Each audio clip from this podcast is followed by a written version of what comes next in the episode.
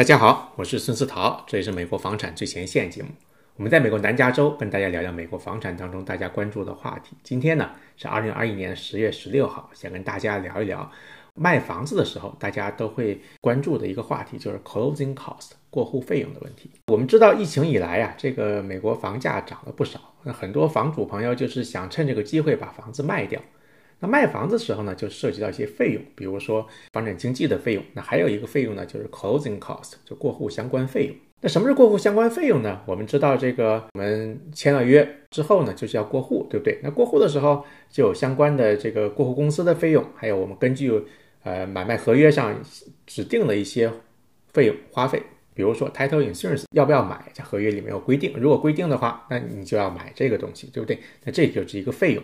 那如果你这个房子有没有 HOA？有 HOA 的话，HOA 这个业主委员会，那它有它的费用。那过户的时候呢，在最后的这个环节啊，可能在你过户之前，它有一个所谓的 closing cost 的一个一个 statement。那过户公司呢，在一开始的时候也会给你一个它的 estimated 就是预估的一个费用。这时候呢，你可以好好看一下，你会发现呢，这个费用呢，其实每个房子呢，其实不太一样。为什么呢？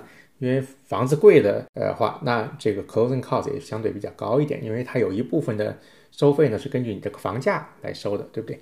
你房子贵，那就是贵一点；房子便宜，那可能就少一点。那疫情以来呢，这个房价都在上涨，那所以根据一些统计的话，啊，这个全美国的这个房主卖房子时候，这个 closing cost 在去年一年里面也是增加了，那就是原因我们也说了，就是这个房价。上涨了，所以呢，就是你这个房主卖房子，你选过户公司的时候呢，可以先去跟这个过户公司 ESCO 去问一下，他这个费用是怎么收。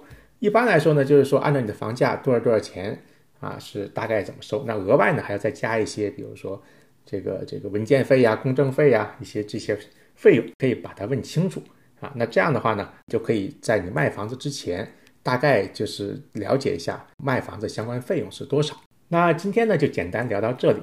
我是孙思桃，我们下期再聊，拜拜。